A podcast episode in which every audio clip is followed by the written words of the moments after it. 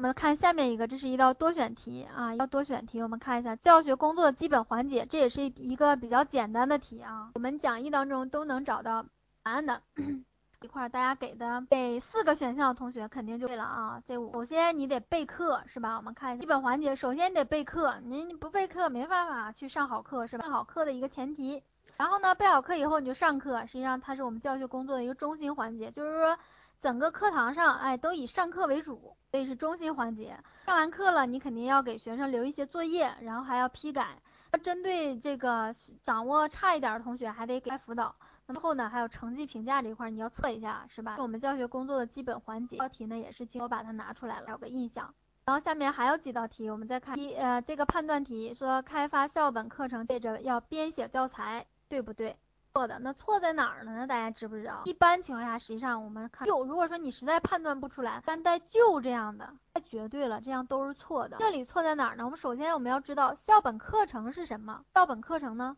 我们学校老师来编的，根据自己的特色啊、风貌啊、这个办学宗旨等等这些情况来编的一个，就是为了反映你这样的课程。那么这样的课程呢，可以是有教材的，可以编写成为一本教材，然后也可以没有教材，比如我们那些活动，搞一些课外活动啊，这些都可以属于校本课程的教材。这这里是不对的啊，这里一定要啊。然后下面又一个多选题，说根据记忆规律。教师应该怎样组织学生复习？那么这里呢就出现一个人物，这个艾宾浩斯这个人物也是经常考的。那么他的这个对于遗忘这一块儿啊规律或者说遗忘曲线是怎么样一个特点呢？是这样的进程呢？哎，先快后慢，还有呢均不均匀？是不是均匀的？哎，不是均匀。我们从这图当中就能看出来，不，它是从你啊学完之后马上就开始遗忘，而且开始的时候哎。到后边忘到一定程度了就趋缓了，这个说肯定会有一点不能到零满的这个呃这个规律，我们然后我们再看一下怎么复习啊？这里面我给了这么几个选项，一个你要及时复习，嗯，因为马上就开始了，有点卡，是我卡吗？是我说话断断续续吗？啊，哦，那我看一下我这块是不是哪块有问题了？现在好点了是吧？声音又小了是吧？那可能我这个是网络有问题了，还是怎么情况？现在好点了吗？那我声音再大一点，还卡不卡了？还断不断断续续了？好了是吧？啊，那好了，我们继续啊，我们再看这道题啊，就是这个多选题这个选项啊。好的好的，因为我们刚刚前面说了，它是这个学完这个知识以后马上就开始遗忘，所以我们要及时复习，对不对呢？啊，肯定这个要选，是不？因为你马上就忘了，所以你要马上复习，对吧？然后呢，复习要合理，合怎么样合理复习？比如说我们现在大学里面同学肯定都有这个体会，都是从这时候走过来的。开学之初，老师讲从来不学，从来不复习，从来不自己去背呀，去这个做题，从来不的。特别是文科这些东西，等到期末要考试了，老师这个重点也画出来了，考试这个范围也画出来了，最后那几天整天整宿的去背，可能很多同学都经历过这种。时候吧，啊，实际上这就是一个不合理的复习，啊，所以我们要什么呢？学一点儿，你马上就复习一点儿，学一点儿复习一点儿，不要积累太多，到最后，啊，这也是复习合理肯定也要有的。然后复习要适度，啊，不能我今天其实跟我前面这个复习合理这有一定的关联。适度是什么意思？我每天要要计划好，我每天看多少，不要我今天看一道题，明天我看一本书。啊，那肯定不行啊！同学说这个百分之一百五是，那是说，比如说你学一个东西，你要是背十遍啊，你要正好记住了，你要再加上五遍，刚刚好啊，这样巩固一下，就是达到百分之一百五，这是效果最好的时候。所以说要复习适度也是可以，这个可以的，要选上的。然后方法要多样，哎，不能说我光就是每天嘴就念啊背，这样的话效果不会太好。啊，所以你要不光要背呀，你还要写呀，你还要比如说俩人相互可以考一考啊，这都是这个一个好的复习方法。那么根据自己的实际情况来选择，所以说这个答案也是有的。那么最后一个说运用多种感官参与复习，多种感官就是什么？就是你的五官，比如说你要用嘴，你要用手，你要用眼，要用耳，啊，你可以用嘴说，用手写，然后呢，你可以用耳朵听啊，等等。那所以这个呢选项也是有的啊，这五个选项啊，针对这道题啊是都选的啊，大家一定要记住。如果出现了这道题，大家要知道啊，声音又小了是吧？那好的，那我再加大点声音啊，现在好点吧？啊，那好了，前面那个考题预测我们就先预测到这里，下面我们看一下面试这一块啊。面试是怎么个情况？因为面试到时候还会有一些这个公这个公告出来，我们先根据我们现有的公告给大家先来总结一下。那么面试咱们教师岗呢，分为你的面试和试讲。那么这里就是给了啊，这么给的，又很小了声音吗？大家好点没？这个声音是怎么样呢？怎么怎么个情况？我看一下啊。这里都是调到最大了，已经好的是吧？那就行了。那么我接着说面试这一块儿，就是我们分为试讲和这个，其实面试就是我们那个答辩，它会有一些题问题让你答啊。首先我们主要说试讲这一块儿，呃，试讲呢它是占百分之五十的啊，在最后的这个比重当中占百分之五十，然后这个答辩是百分之十，我们前面说过了。然后呢，这个试讲首先你得准备教案啊，那么你讲课嘛，肯定要有教案，就是备课那过程，然后进行试讲，后面呢再加一个答辩这一块，那么满分也是一百分，那么最后呢得达到六十分及格啊，如果你不达到六十分，最后就算你排第一，他也不要，可能这个岗位就取消了，大家都不及格，所以这里面大家要心里边有个数啊。然后下面我们再看一下面试主要考的核心知识点是什么，都考我们什么？一个合格的教师，首先你得能教啊，什么意思呢？其实面试就考我们学科知识这一块的啊，你得有学科知识储备啊，比如说你数学，你数学要好；语文，你语文要好啊。又卡了吗？现在还卡吗？不卡啊，不卡了是吧？那可能有的同学那块卡的是吧？那可能是同学自己看一下咱自己的那块是不是哪块有问题了啊？那我就继续了啊，然后呢，第二个就是会教，你你首先你要能教，然后你要会教，就是你这教师基本功。那么我们在这个啊大学里面，师范专业的肯定都有学过，比如说你这些练字啊、练试讲什么都有过，都学过。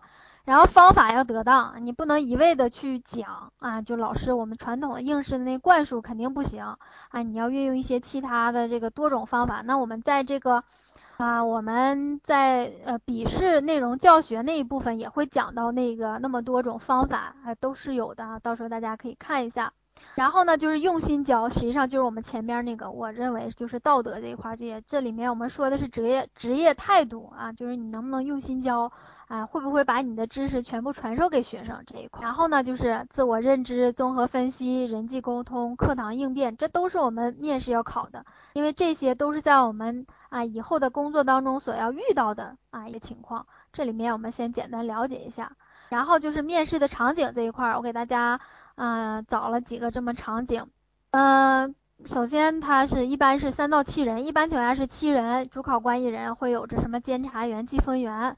这是一个模拟的，然后我们看一下真实的面试场景啊，这个场景呢就是我们真实的啊试讲这个过程这个场景，大家各种情况啊，基本上就是七个人，一般情况下是坐中间这个肯定是那个主考官啊一个场景。下面就是礼仪这一块，那面试啊，当然我们面试的时候不用像他们公务员那边面试穿的太过于正式，但是也不能穿的太随便。起码你要穿一件就不能穿休闲了，或者说女同学不能穿这这种吊带裙肯定不行了，一定要穿稍微正式一点的衣服啊或者裙子都可以。然后呢，这里面还有一个礼仪，就是我要说的什么呢？就是，呃，大家到以后我们面试也会讲到的啊，就是说你进门以后，你是先鞠躬再问好，还是先问好再鞠躬这个问题？大家现在给点意见，看看你们是怎么认为的？有没有是先鞠躬再问好，后问好先鞠躬？嗯，这里呢，我个人认为是怎么呢？应该先问好再鞠躬。为什么呢？因为如果你前面你不是第一个的情况下，你前面肯定有这个啊同学刚考完，那些老师都在整理他们的资料，可能低着头呢。你进去以后，他们一般情况下可能也还没来得及看你，你先鞠完这躬了，然后你再去问好，他们都没看到你鞠躬这个过程。可能有这种情况出现，所以建议大家就是先问好再鞠躬。那你问好的过程当中，他们肯定把头都抬起来了，看到你鞠躬了，让我们这躬白举了，是吧？一个简单的小礼仪。然后我们就下面看一些，就是我们日常生活中存在的一些啊不好的。问各位老师好啊，这同学问啊。都行，你说各位老师好，什么各位考官好，什么老师好都可以的，这个没有什么的啊。这是我们日常生活中确实有这样的老师啊，大家注意一下，我们千万不要做这样的老师。如果说你到时候试讲的时候这样，那就废了，是吧？啊，老师还在这表演呢。当然，这个我觉得好像老师应该是情境这种可能，情境讲到这个情境了表演，那适当的如果说你是这种情境性表演一下也可以，但是正常讲课的话千万不要这样。还有这个更彪悍是吧？拿个板凳来当这个尺子啊，有尺子啊，这个扫把都上来了，一看就是一个这条件还行的学校，直接把扫把拿上来了啊。这老师啊，这老师这姿势也挺有意思，是吧？这个都是我们在这个试讲或者说面试这个环节，大家一定要注意的啊，千万不要发生这种情况。然后我们再看一下，面试要备考，要怎么来准备呢？啊，你要准备什么？实际上主要就这么三方面，你要阅读新课标，你知道新课标是什么？这个要求是什么？然后呢，就是你所讲的学科的知识脉络你要清楚。然后呢，就是讲台。模拟训练啊，这模拟训练到时候我们面试班这一块儿啊有这块儿这个会给大家这个系统的训练这一块儿其实是最重要的就是模拟训练这一块儿，不然你上台直接就紧张了，一紧张就影响你后边发挥了。你紧张的情况下以后那可能你记的东西明明都记住了，到时候想不起来了，这很这很容易影响大家的发挥这一块儿，所以说模拟训练这一块儿是很重要的。然后我们再往下来，就是到第四部分啊，前面这一块我们就说的这个这么多，然后第四部分就这一块也是很重要的，讲的内容是自己选还是这个一般情况下不会让自己选的，都是现场抽签的内容这样的，就是后面啊第四步备考建议，看看大家怎么来这个复习后面。首先我们了解一下我们这次考试的特点，我们看一下啊，主要是这么几个特点啊，首先知识面广，内容繁杂。我们看啊，主要三大学科：教育学、心理学、教育心理学，然后还有法律法规、职业道德。那么五大部分知识面肯定很广，而且每一学科内容我们在大学里面至少要学上一个一个学期才学完，是吧？那么我们现在时间也比较有限了，内容又很多很杂啊，这特点。第二就是时间短，我刚说了，今天都已经是七号了，是吧？二十号考试，这一共还不到就十三十三天吧，还不到是吧？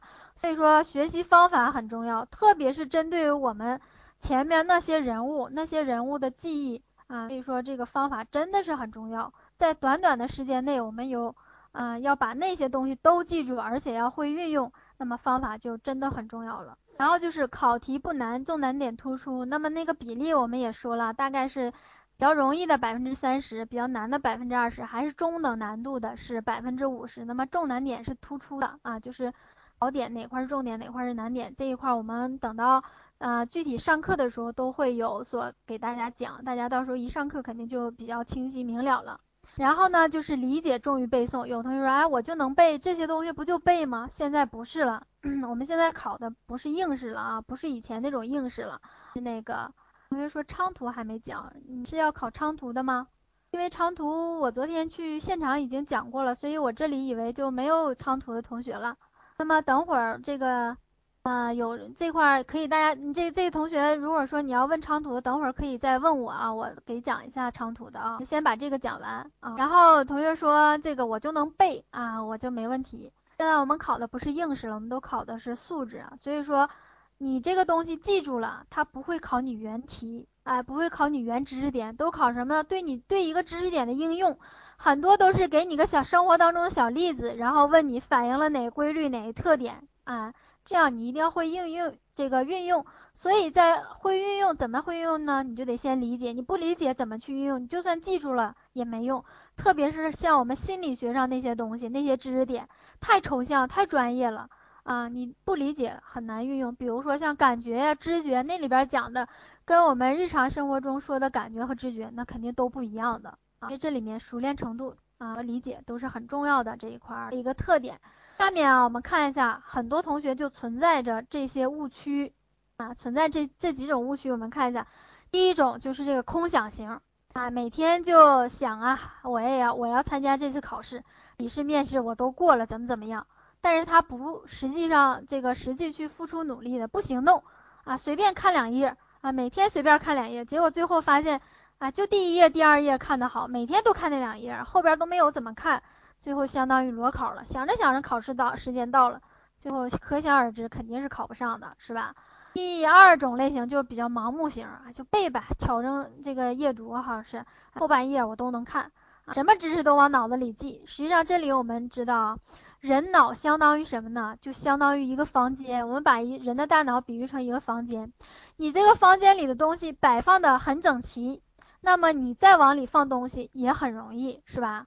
如果说你这个东西里边这个摆放的很杂乱无章的，哎，没一点秩序没有，你再往里放东西也比较难，你再往往出拿东西找东西也不容易找。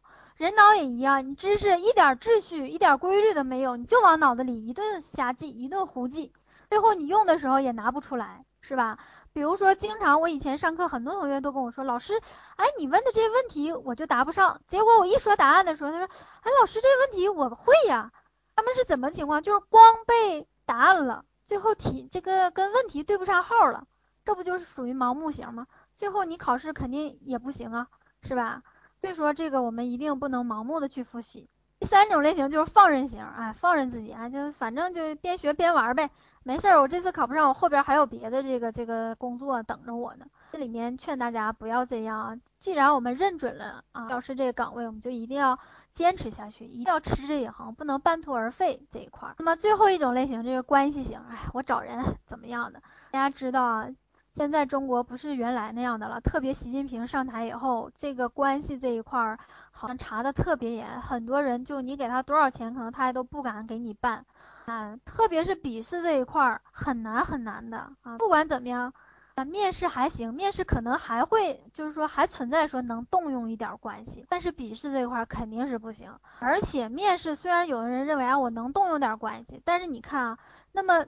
动用你怎么动用？七个人，你要把七个考官都给他买通了才行。比如说，一般打分都是最高分去掉，最低分去掉。你买通的人给你打的最高分，最后被去掉了，那也没有用了，是吧？没起什么作用。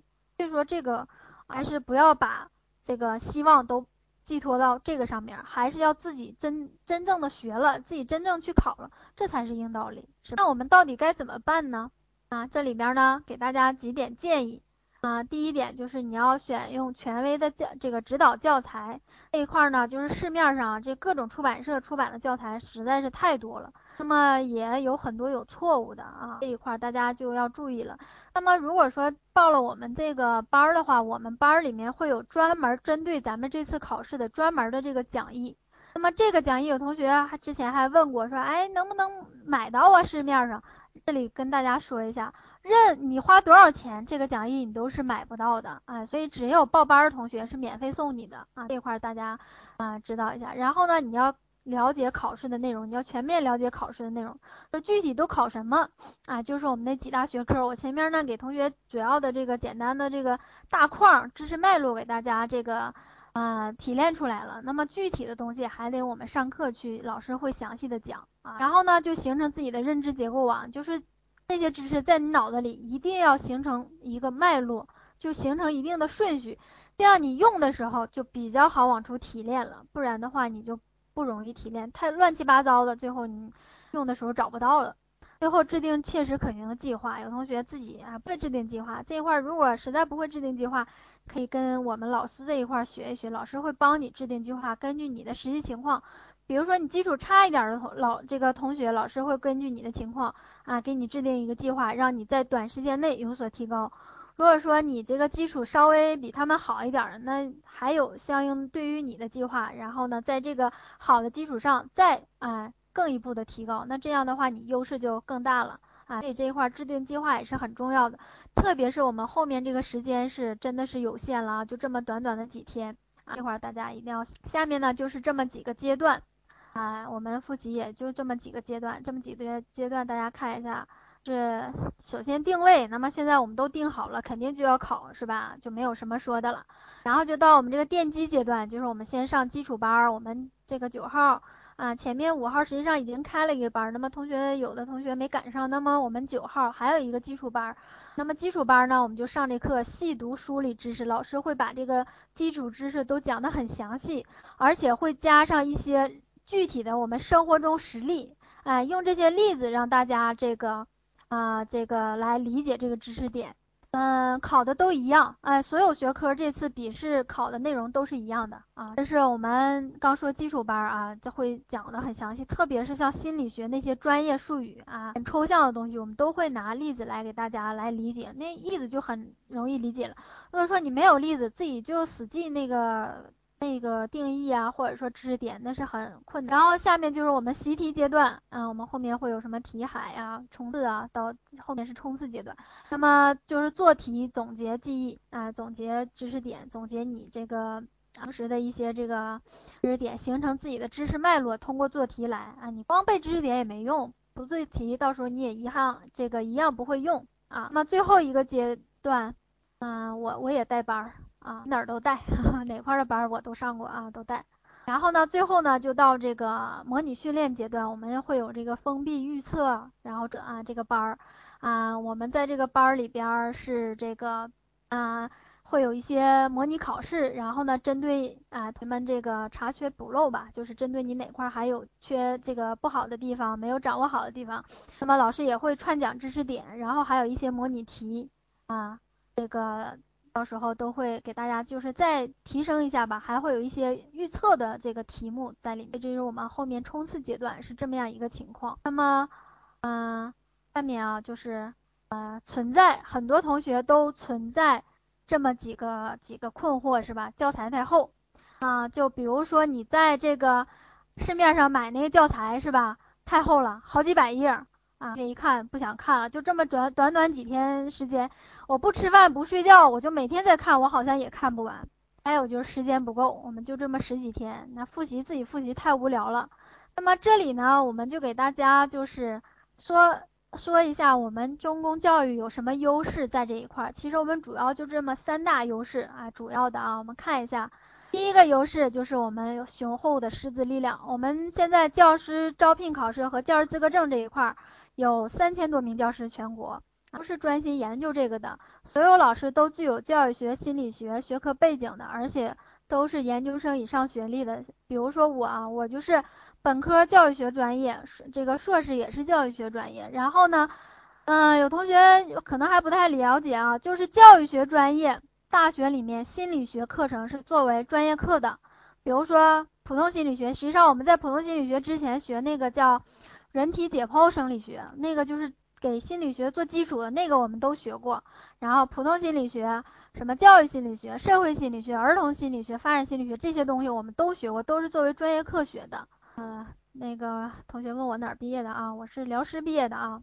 然后呢，心理学专业大学里面专业课也学教育学相关的学科啊。咱们是校友是吧？啊，欢迎你过来听我的课啊。然后呢，呃。这就是介绍我们下我们老师的这个背景，所以说针对我们考试这些东西啊，我们老师肯定是都没有，都属于专门研究这个的啊。那至少学了七年是吧？辽师好考吗？你说的是辽师考研吗？那也看人，也看学科学院，也看这专业吧，也都不太一样。反正我考上了，我认为还行。嗯，交两万四，好像是这样的现在。然后第二，我们看我们第二优势啊，第二优势就是我们专业的研发团队。我们时间啊也快到了，就是我们这个就是我们那个什么啊，这个讲义，比如说我们上课这个专门针对我们这次考试的讲义，我们总部有一个研发部啊，这个研发部的老师就能什么啊，就能这个，按你这个说交钱就能上，我也给又给我带过去了啊，就是专门研究我们这讲义的，然后呢，针对于我们这次考试。啊，它都是根据全国的考试形式和真题啊。那我们考试的这个覆盖率，研发讲义的这个考试覆盖率达到百分之九十五以上，这个真不是吹牛的。然后第三个就是科学的记忆方法，就是我们全国的老师都在研究。比如说像我前面提到的那些啊，提到的那些这个呃，比如说一个人物好多观点，我们会有一些顺口溜啊，有一些口诀啊等等啊，这些呢。啊，都是我们老师专门研究出来的啊。到教育心理学那一块也都会有啊，一些，比如说一道题，那我们做多选，选项会很多，那我们针对这个选项，啊，我们又有一个顺口溜，这些都是我们老师精心研制出来的。我们主要的三大优势。那么，嗯，今天我们主要讲的也就是内容也就这么多了。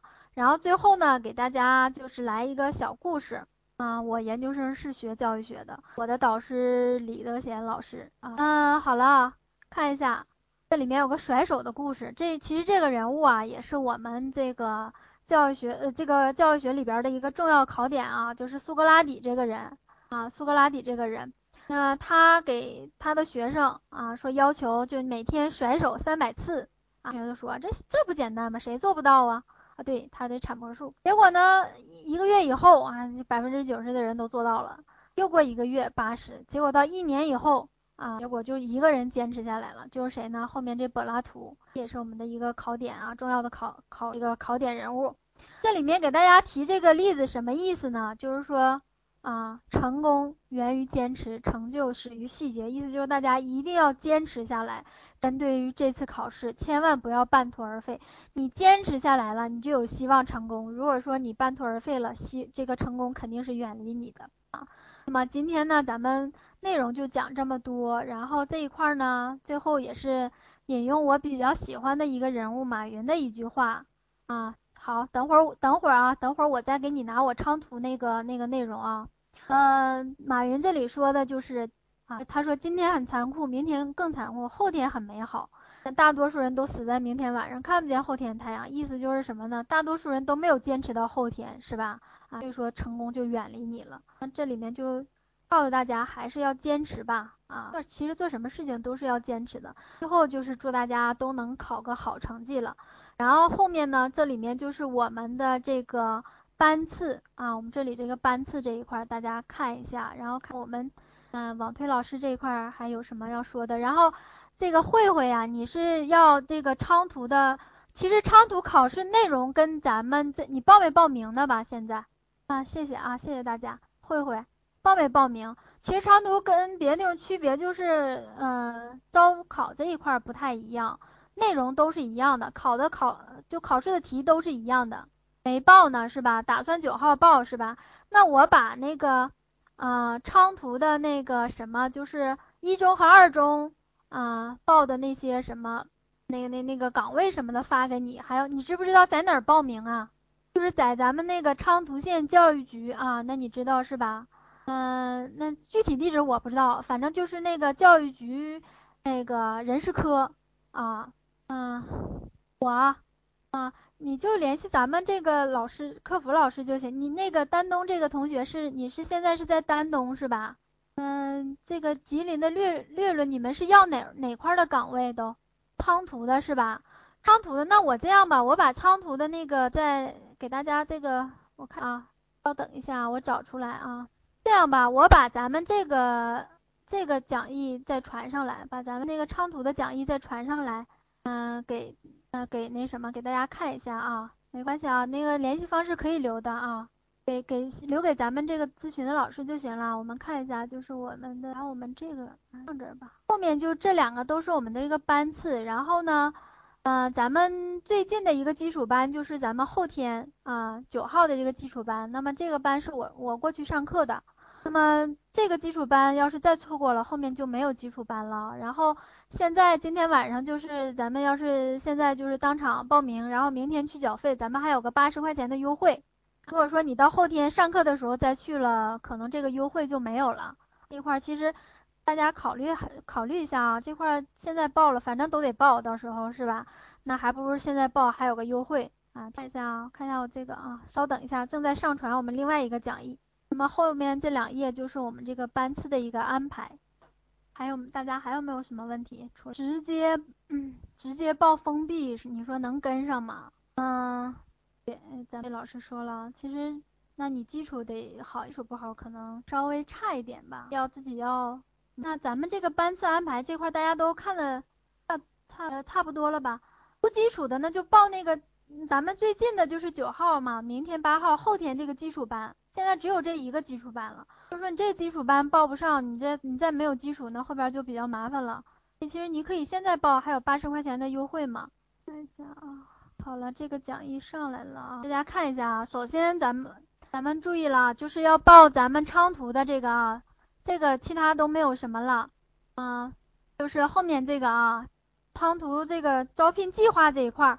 仓图和是一中和二中这两个，然后学科是这么几个学科，这我都给大家列出来了，大家自己看一下。像数学，一中就招两个，二中就没招；语文呢，二中招两个，一中没招；英语就是二中招一个，物理两个学校各一个，化学也是各一个。其实这次就生物和地理招的比较多啊，生物呢是招了三个每个学校，地理呢三个。哦，历史是两个，这学校一个；政治是一中是两个；美术、体育二中各一个；计算机二中两个。啊，这就是咱们昌图。然后，嗯，看一下昌图的咱们这个要求啊，这里是咱们昌图的要求。啊，一二年到一四年，啊，丹东啊，丹东之前咱们丹东开课的时候，我是去去过了。那么得下次丹东再有课的时候再去了。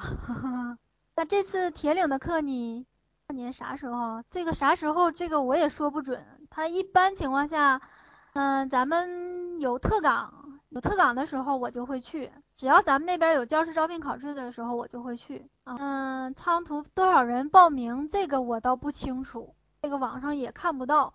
嗯，然后我昨天在昌图讲了，然后那些同学说报的好像也不对，反正也不少可能。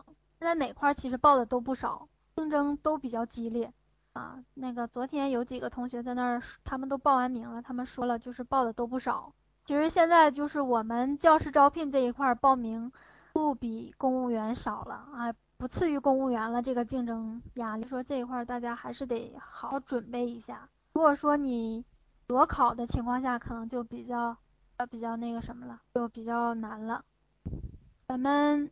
咱们那个关于昌图这一块儿啊，那可以再问吧，再问一下，说吧，有什么问题？报名时如果是已经工作有编的，就说你现在是有编的是吧？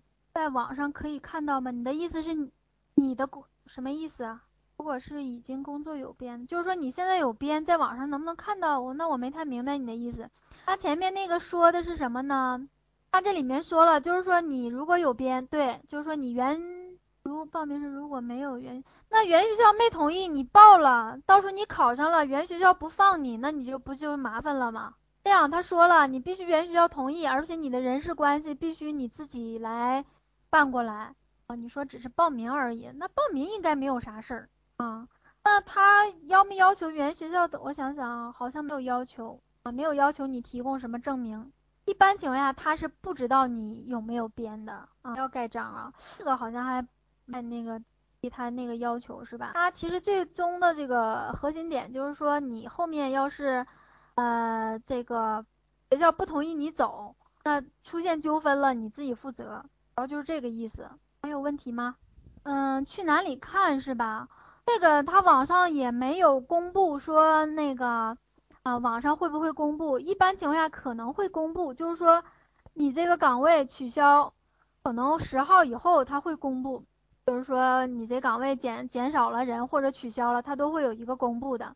但是最好你还是十号以后打电话问一下，就是到那教育局问一下，最好自己就自己的事儿嘛，自己上心点儿。万一他上面不公布呢，这不比较麻烦了。因为这次这个报名地点就比较混乱了，是吧？有的地方那就给个电话也没说地点儿。还有问题吗？咱们看看咱们网推老师还有什么问题吗？啊，不客气啊。啊，那个非常感谢我们刘丽老师啊，今天根据那个铁岭的那个招聘，然后为，嗯，给我们从各个角度然后分析了一下，嗯，然后老师也确实很辛苦哈，然后包括对于那个我们的课程，如果有什么问题的话，大家也可以详细的问一下，然后我们的课程现在啊也包括那个园丁导航课程，就是那个基础班，然后我们是六天。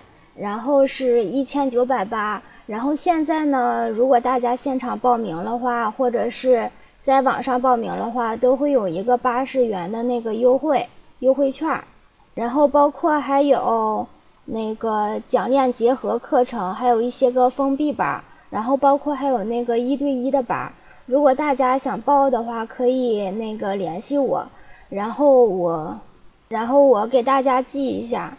啊，如果想报班的话，可以留给我留一下联系方式。大家现在还有什么问题吗？